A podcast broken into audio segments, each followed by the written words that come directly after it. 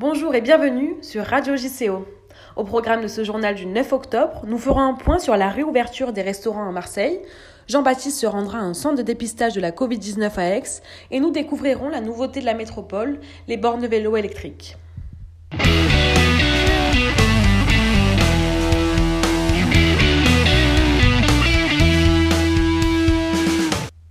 Dans l'actualité du jour, le prix Nobel de la paix a été décerné ce vendredi matin au Programme alimentaire mondial des Nations Unies. Récompensé pour ses efforts de lutte contre la faim, le PAM a nourri des dizaines de millions de personnes dans un monde où la faim devrait encore progresser du fait de la Covid-19. Sophie Petronin a atterri aujourd'hui à l'aéroport de Villacoublay vers midi 45. Celle qui était la dernière otage française détenue dans le monde a été accueillie par le président Emmanuel Macron et le ministre des Affaires étrangères Jean-Yves Le Drian. À 75 ans, elle a été libérée des mains de djihadistes au Mali, où elle vivait et dirigeait depuis des années une organisation d'aide à l'enfance.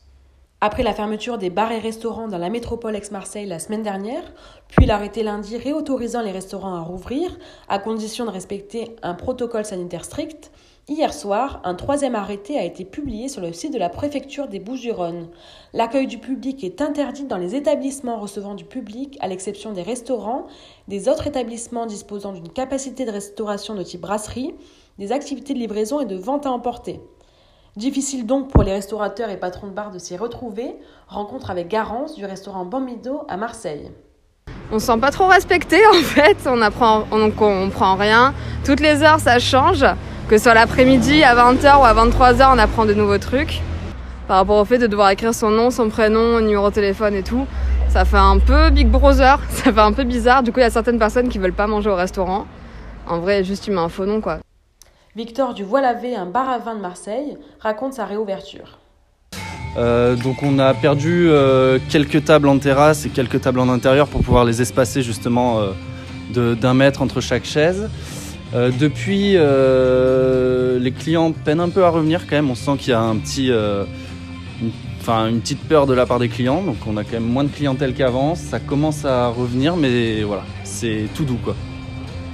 Et puis à Aix-en-Provence, les queues paraissent interminables devant les laboratoires. Les centres de dépistage sont en surmenage depuis le début de la crise sanitaire. En plus de leurs activités habituelles, les laborantins font face à de nombreux patients qui souhaitent se tester pour la Covid-19. Avec l'arrivée du froid, on s'organise pour répondre à la demande des tests PCR entre cas contacts, départ à l'étranger symptômes grippaux. Les dépistages se multiplient à Marseille dans sa région. 30 à 40 tests Covid par jour dans ce laboratoire d'Aix-en-Provence où travaille Corinne. Elle constate une augmentation certaine des dépistages pas toujours justifié selon elle. C'est l'enfer parce que beaucoup de gens, euh, en fait, dès qu'ils ont, euh, par exemple, le nez qui coule, etc., hop, je dois avoir la Covid. Donc on fait beaucoup de social. Et euh, sur 10 appels, 9 entrées au, à la Covid. Et, et, les gens sont asymptomatiques parce que bon, ben, la température fait que le virus est devenu moins virulent. Moins virulent ou pas, le virus circule toujours dans les Bouches du Rhône, rappelons-le. Les témoignages ici d'une salariée d'un laboratoire d'analyse à Aix-en-Provence au micro de Jean-Baptiste Robert.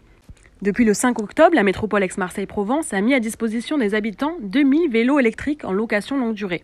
Avec des abonnements compris entre 20 et 39 euros par mois, ce projet a pour but d'inciter les gens au passage au vert. Un reportage d'Elisa. Nous avons eu l'occasion de discuter avec la chargée de communication du service. Le Vélo Plus n'a absolument pas vocation à faire de la concurrence aux revendeurs cycles du territoire. Le client euh, doit pouvoir euh, réparer son vélo et pour cela, il peut passer par un vélociste. Euh, nous sommes actuellement en train de, sceller des partenariats avec différents vélocistes. C'est un gain, un gain potentiel pour, pour ces, ces revendeurs.